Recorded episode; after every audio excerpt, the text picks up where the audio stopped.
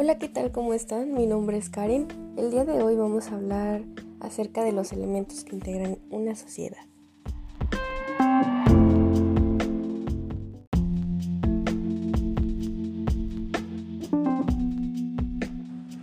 La vida social no es algo externo al hombre. A través del trato con los demás y de la reciprocidad de servicios y del diálogo, la vida social engrandece al hombre en todas sus cualidades y le capacita para perfeccionarse. Rafael Alvira explica que en toda sociedad se da una articulación de tres elementos que van relacionándose y que entre ellas configuran una sociedad, los trascendentales, las categorías y las instituciones sociales. Cada uno de estos elementos se da en cada una de las instituciones que según su origen, identidad, antigüedad, población, tamaño, país y región van configurando la cultura propia e impactando en la de la región en la que se sitúa geográficamente.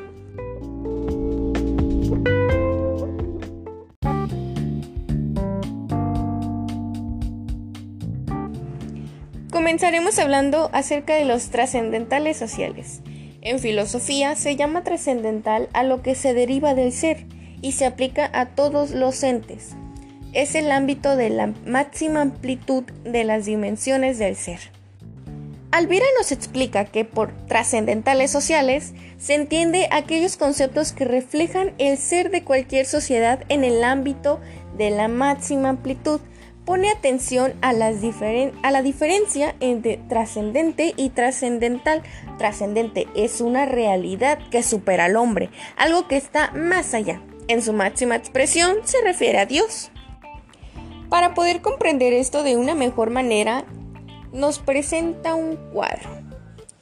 Entre estos están los conceptos trascendentales y los niveles aplicados. Tenemos espacio y civilización, tiempo e historia, interioridad y educación, exterioridad y cultura. Y de una manera muy resumida yo te los explico.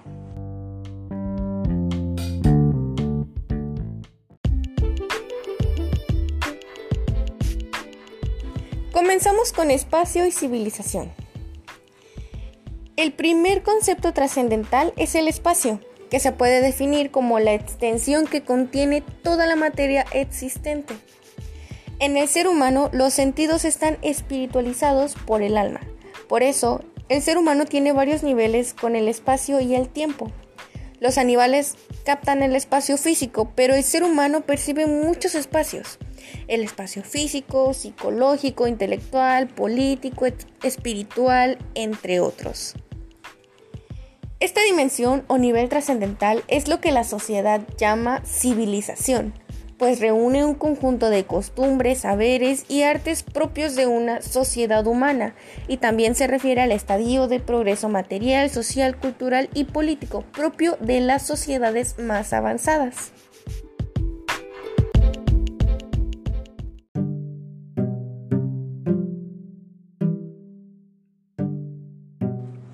Después tenemos tiempo e historia. Este segundo concepto trascendental es el tiempo, entendido como esa magnitud física que permite ordenar la secuencia de los sucesos y establecer un pasado, un presente y un futuro. Para el ser humano existe el tiempo físico, que sería el del reloj, pero también el psicológico. Solo quien está por encima del tiempo puede medirlo y el ser humano puede hacerlo porque está en el tiempo pero es más que temporal y por eso puede tomar conciencia del tiempo. El tiempo en la sociedad se convierte en historia, que sería el conjunto de sucesos o hechos políticos, económicos, sociales, culturales, entre otros, de un pueblo o de una nación. La sociedad, por tanto una institución, en el tiempo va edificando su historia. La historia es la memoria viva que va creciendo cuando una sociedad tiene más memoria viva, es más profunda y más humana. Vivir es convertir en historia positiva lo que pasa y superar las contradicciones con optimismo. Saber caminar en la historia y dar salida a los problemas ayuda a vivir.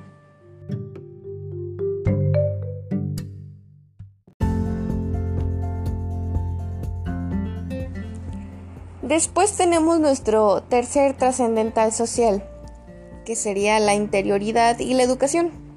La interiorización es una acción subjetiva, inmanente que supone incorporar algo a la propia manera del ser, de pensar y de sentir.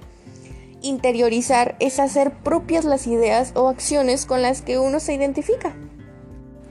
La educación se orienta a sacar lo mejor de la persona, el enriquecer la intimidad a través de un diálogo verdadero que deja huella, que cultiva a la persona. El reto de la educación es enseñar a desear, ya que es muy fácil crearse falsas necesidades. Por eso, la educación es una ciencia y un arte difícil. Para que un joven sepa darse cuenta de si una supuesta necesidad es auténtica, no basta la técnica o la ciencia. Es necesaria una enseñanza humanística, una enseñanza política que le lleve a actuar pensando en el bien común.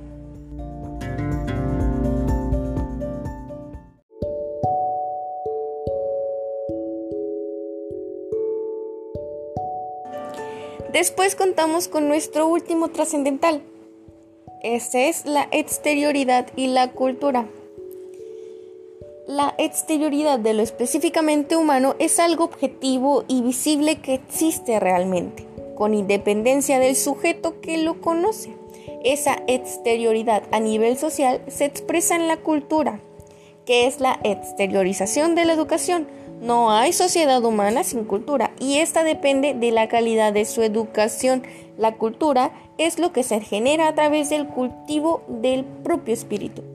La cultura es un conjunto de productos, mano y mente facturas. Toda cultura verdadera está enraizada y es de esa raíz de donde se obtiene la savia para crecer.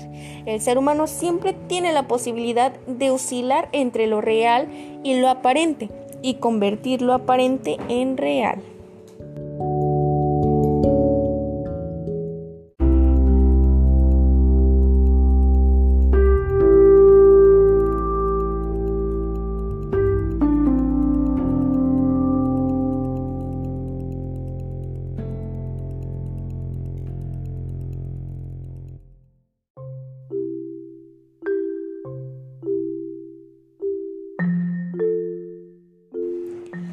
Después tenemos las categorías sociales.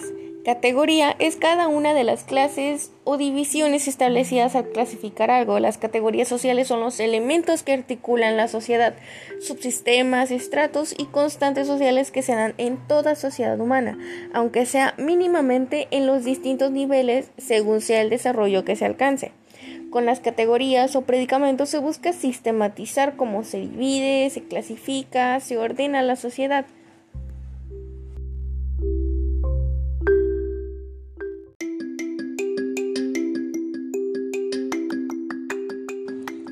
Nuevamente, para poder comprender esto de una mejor manera, Alvira nos presenta un cuadro el cual está basado en la sistematización de las categorías que realiza. Tenemos las categorías externas en las cuales entra el hábitat, la economía, el derecho y la política. Y yo te voy a decir un resumen de cada una de ellas.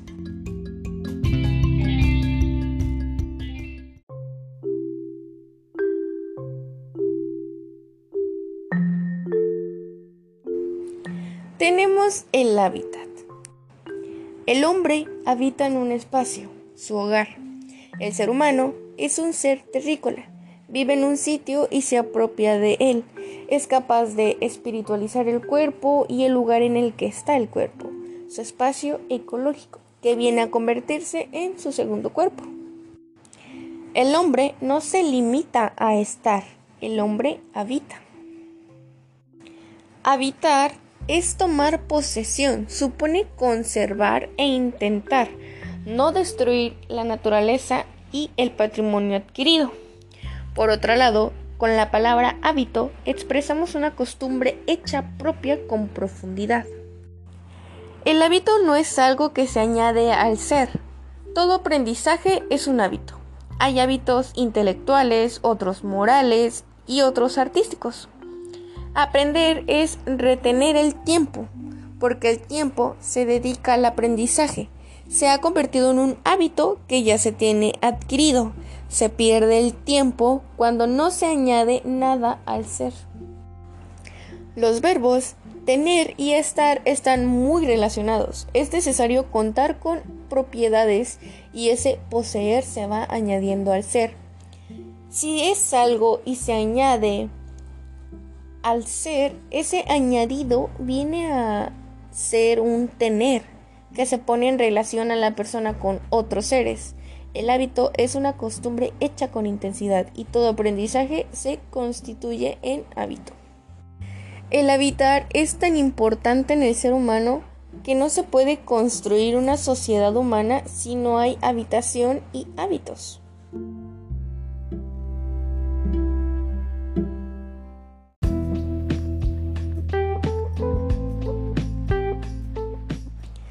Después tenemos la economía. La economía es la segunda categoría social. La economía es pluriforme y es necesario contar con algunos criterios para poder ordenar esa multiplicidad. Los criterios son medidas cualitativas, los cuales son una clave. Nuevamente tenemos un cuadro. También te lo resumiré. Tenemos economía básica, lo imprescindible para ser economía tenemos potenciada y tenemos terminal. Esto refiriéndose a las economías, claro. Tenemos la economía básica. Es el primer elemento en la apropiación, que nace con una intensificación de la propiedad, porque el ser humano no es humano si no es capaz de apropiarse. La dificultad está en apropiarse adecuadamente para que las cosas no sean las que se apropien de las personas. La apropiación se refiere al pasado porque solo se declara propio lo que ya está. El economicismo, materialismo y el individualismo convierten en fin la meramente material, de tal suerte que la economía viene a ser el conocimiento que ordena las propiedades tangibles e intangibles en orden a la riqueza. La economía tiene su base en la familia, que es la primera propiedad que se tiene. Por eso el primer nivel en el que surge la apropiación es la propia familia.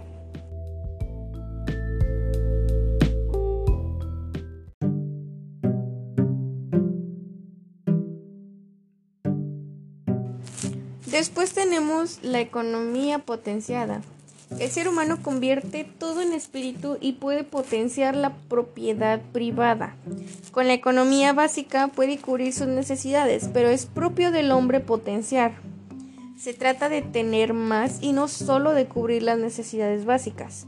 El beneficio se da cuando se poseen medios superiores a los imprescindibles para la supervivencia, lo que significa que se ha dominado el tiempo. Ya no se vive al día, sino que se cuenta con dinero.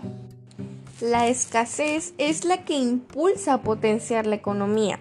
Una crisis financiera es una crisis de deudas y una crisis de deudas se convierte en una crisis de trabajo futuro, porque supone haber gastado en el trabajo futuro. Una persona con sentido común se endeuda hasta lo que puede. Un buen padre o madre les avergüenza dejar en deudas a sus hijos.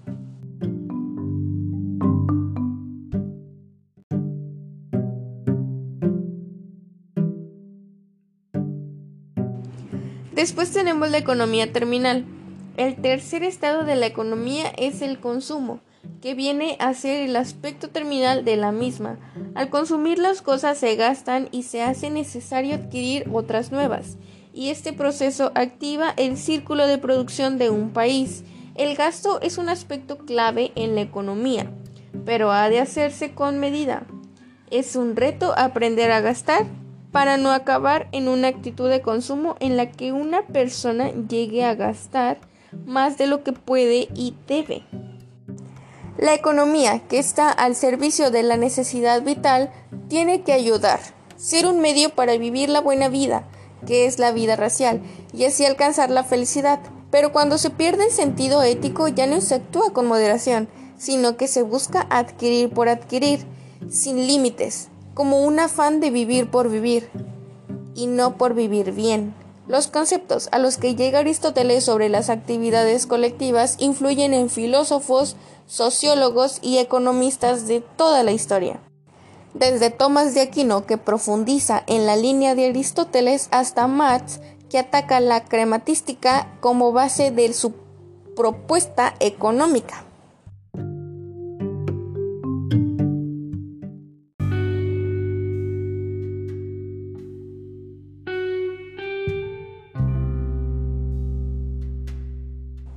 Después tenemos la tercera categoría social, la cual es el derecho, que surge en el tiempo debido a que las actuaciones humanas van fijando pautas de comportamiento social en las que aparecen conflictos y se ve necesario establecer normas para resolverlos.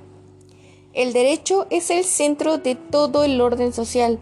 No es que sea más o menos importante, pero es indispensable para dar seguridad a las personas. El nivel de una sociedad se mide por muchos factores, pero sobre todo por la calidad de su derecho. Una sociedad con un buen nivel jurídico garantiza la seguridad, que es un radical humano. La seguridad es un concepto y una realidad de importancia extraordinaria, que lleva a las personas a tomar decisiones de gran trascendencia. Si una persona se suicida, seguramente es porque piensa que hay más seguridad con la muerte o si está dispuesta a sufrir del martirio por la fe, es porque piensa que así asegura la vida eterna. De la seguridad nacen dos dimensiones que hacen feliz a la persona humana, la paz y la alegría. Sin seguridad no se puede ser libre. El derecho viene a ser un modo de actuación aceptado en sociedad, aprobado por el Estado que promulga la ley. Algo injusto puede ser legal, como ocurre en el aborto o la eutanasia en algunos países. Las personas que no han perdido el sentido común en la sociedad en el fondo no acepta como criterio la ley y sigue pensando en seguir mm, lo natural que pues sería lo correcto. Aunque otras piensan que lo legal está identificado con lo bueno y lo asimilan a su cultura.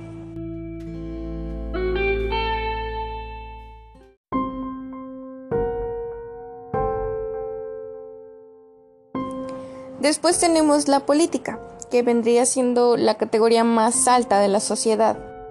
Las personas se reúnen formando una comunidad política, en la que se establece un orden, en la que a la cabeza hay una autoridad que tiene el máximo poder para dirigir y decidir en caso de excepción si la ley no tiene contemplada la solución concreta a un problema nuevo que se presente.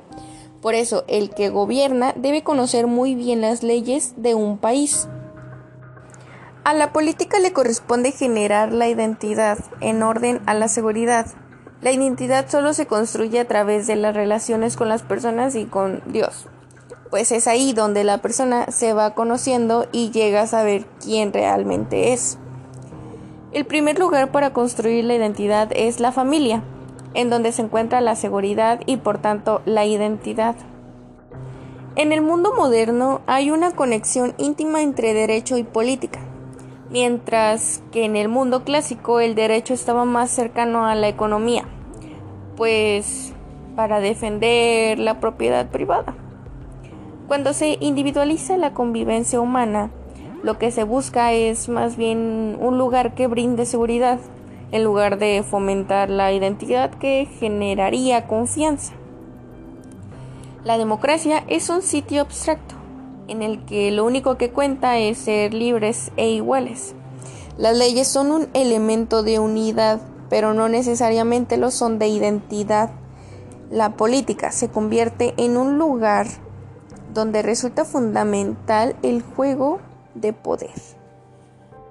El político es con más frecuencia de lo que desea, lo representa.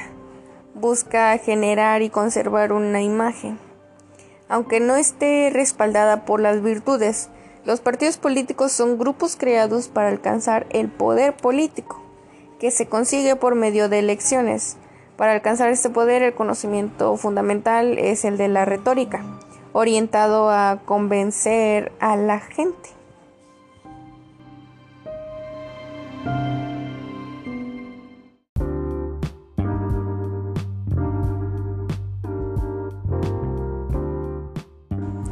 Para finalizar tenemos las categorías internas. Estas se dividen en ética y religión. La política necesita de la ética para poder decidir. El corazón de la ética lo constituyen las virtudes que son aprendizajes prácticos, necesarios para poder cumplir con los deberes. La ética no es abstracta, es real, por tanto tiene eficacia. Si Sócrates hubiera aceptado la invitación de sus amigos para no ser coherente, hubiera salvado la vida, pero no habría sido consecuente de sus principios. Aristóteles propuso una ética de la virtud que influye en el comportamiento humano y lo lleva a ser feliz. Solo se puede ser feliz a través del ejercicio de la virtud, por eso hay que procurarla. Aristóteles enseñó que el hombre ha nacido para ser feliz, pero tiene que aprender a hacerlo. Ha nacido siendo hombre, pero se tiene que humanizar. Ha nacido sin saber cómo comportarse, pero tiene la capacidad de aprender. La ética tiene como punto básico la justicia, pero para poder ejercerla se necesita vivir la templanza, la fortaleza y la prudencia. La justicia lleva a saber cómo relacionarse adecuadamente con el prójimo. La persona injusta se va cerrando puertas, va contradiciendo la propia naturaleza, porque la naturaleza humana es social. Por lo que no vivir la justicia impide desarrollarse como ser humano. Los seres humanos pueden cometer injusticias, claro, pero también sin darse cuenta. Los fallos de omisión son siempre mayores, como estropear las cosas, maltratar la naturaleza o no atender a la persona es una injusticia.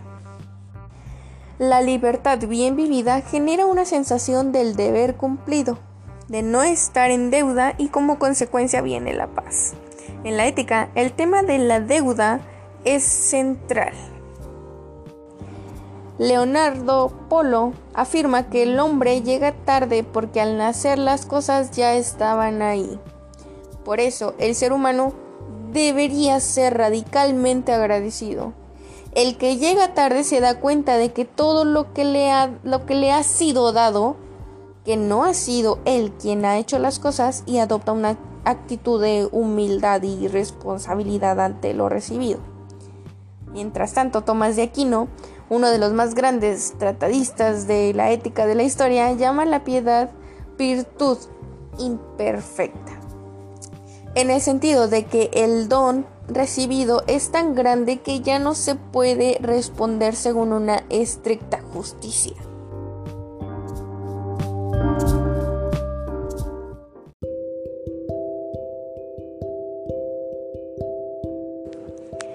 Finalmente tenemos la religión, que sería en el orden cronológico la última de las categorías sociales. La ética tiene un límite, no da la fuerza suficiente para aguantar la contrariedad. Para ser feliz hay que aprender a aceptar lo arduo. La religión da sentido a las contrariedades, cosa que la ética no puede hacer. El cristianismo sí puede dar sentido al sufrimiento y fuerza para poder bendecir la cruz cuando llega. El martirio es la manifestación mayor de la religión. El mártir es un testigo de la fe. Erasmo de Rotterdam consideraba que Sócrates era un santo, porque fue capaz de aceptar la muerte para dar testimonio con su vida la verdad, aunque no hace falta ser mártir para dar testimonio de la fe. Y tanto la ética como la religión eh, son, dos, son dos categorías interiores que están llamadas a hacerse externas. Mm, para así dar gloria al hombre y a Dios. Hay que distinguir la religión de la religiosidad. La religiosidad es algo cultural que puede no tener una base sólida en las personas. En cambio, la religión da el poder para creer que todo lo que sucede es para bien. Sin religión, los problemas que la vida presenta pueden hundir en la miseria a la persona, llevarla a buscar estrategias de salida en las drogas, el alcohol u otras dependencias. Eh, al igual que también la religión puede ser la salida a estas. Es decir, yo conozco personas que han sufrido esta clase de adicciones y me los topo en la calle y los veo tan sanos y les pregunto cómo te ha ido. He estado en una iglesia y siempre es la misma iglesia. Siempre dicen, es una iglesia cristiana, ven, te invito y bueno, yo no, yo trato de no meterme tanto en los temas religiosos, así que les digo, ok, gracias, trataré de ir, pero nunca voy.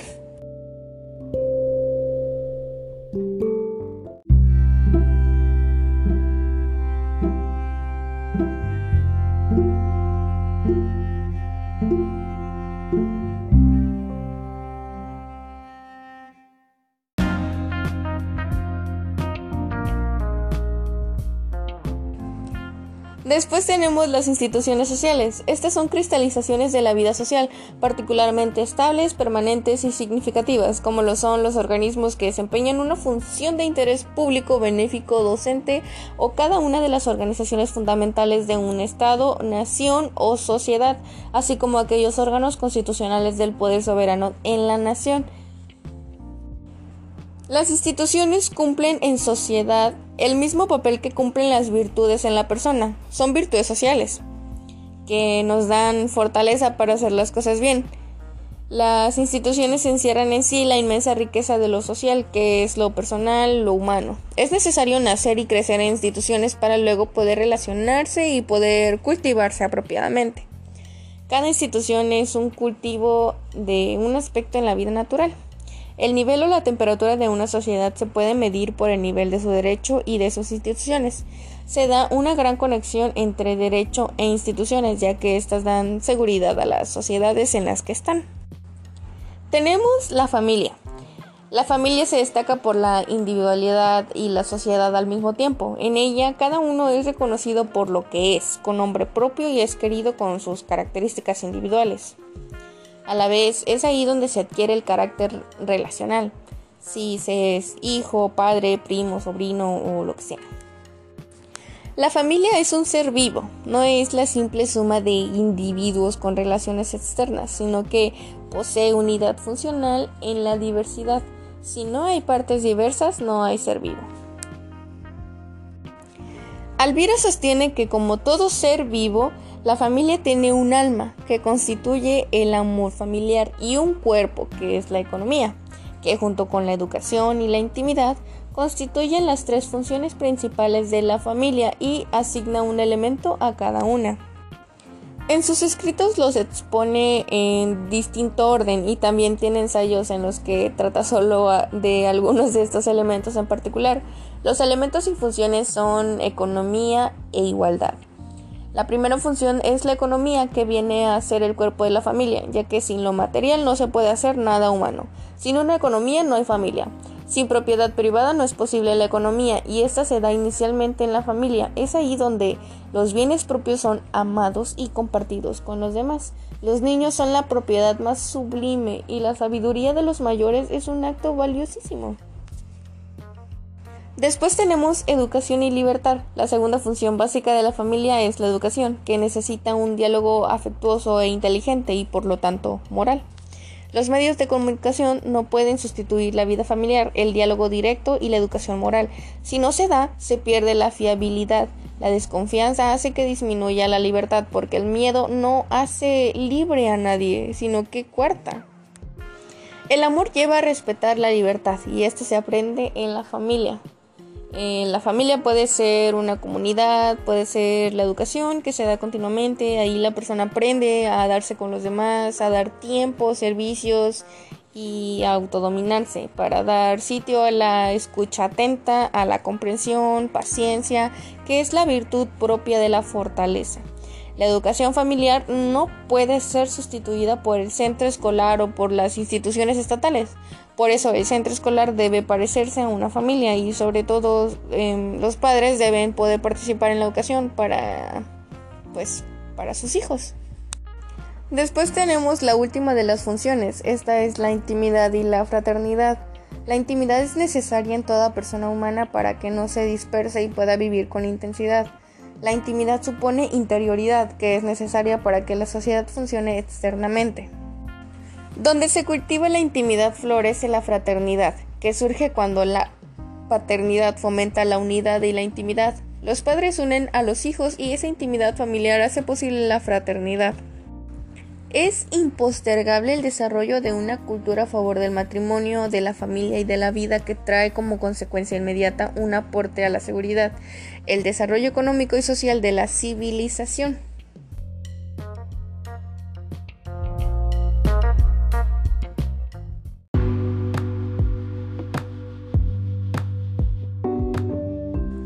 Después tenemos el Estado.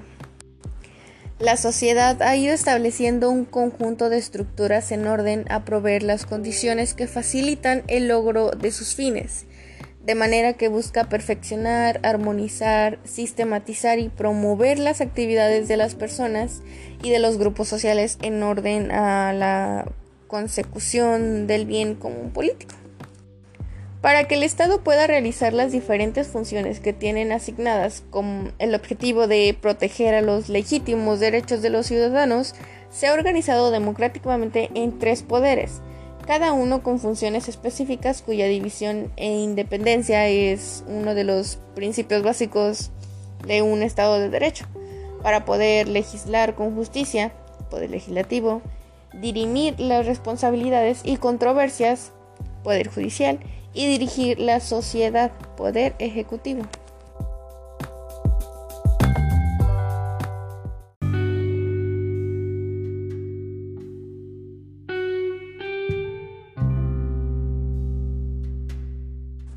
Después tenemos la sociedad civil.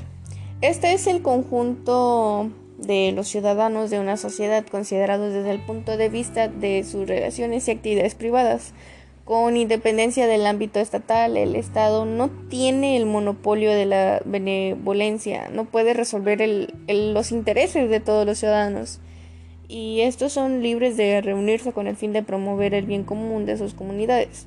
En la actualidad se ha generalizado el uso del vocablo solidario debido al desarrollo de asociaciones que fomentan la cooperación al desarrollo. La persona libre se mide por su capacidad de compromiso. Ser libre no significa carecer de vínculos. Solo quien tiene ideales se sabe comprometer a profundidad. Los compromisos adquiridos exigen la renuncia de todo lo que es incompatible con aquello a lo que uno se ha comprometido. El ejercicio más noble y perfecto de los seres libres, el acto educativo por excelencia, es el don de sí. La entrega desinteresada de si corre a la par del sentido de responsabilidad del control de los instintos y del temple de las capacidades, de la afirmación del carácter.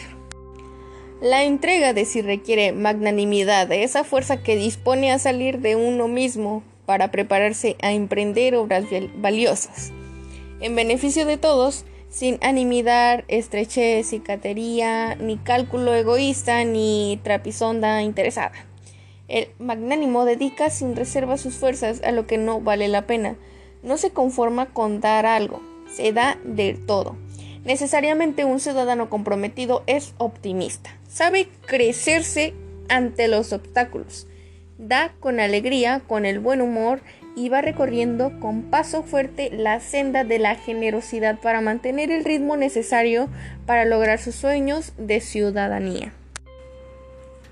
Los lugares fundamentales de la sociedad civil son la familia, las instituciones educativas y las empresas. Es de allí de donde deben surgir la cultura del servicio y la solidaridad.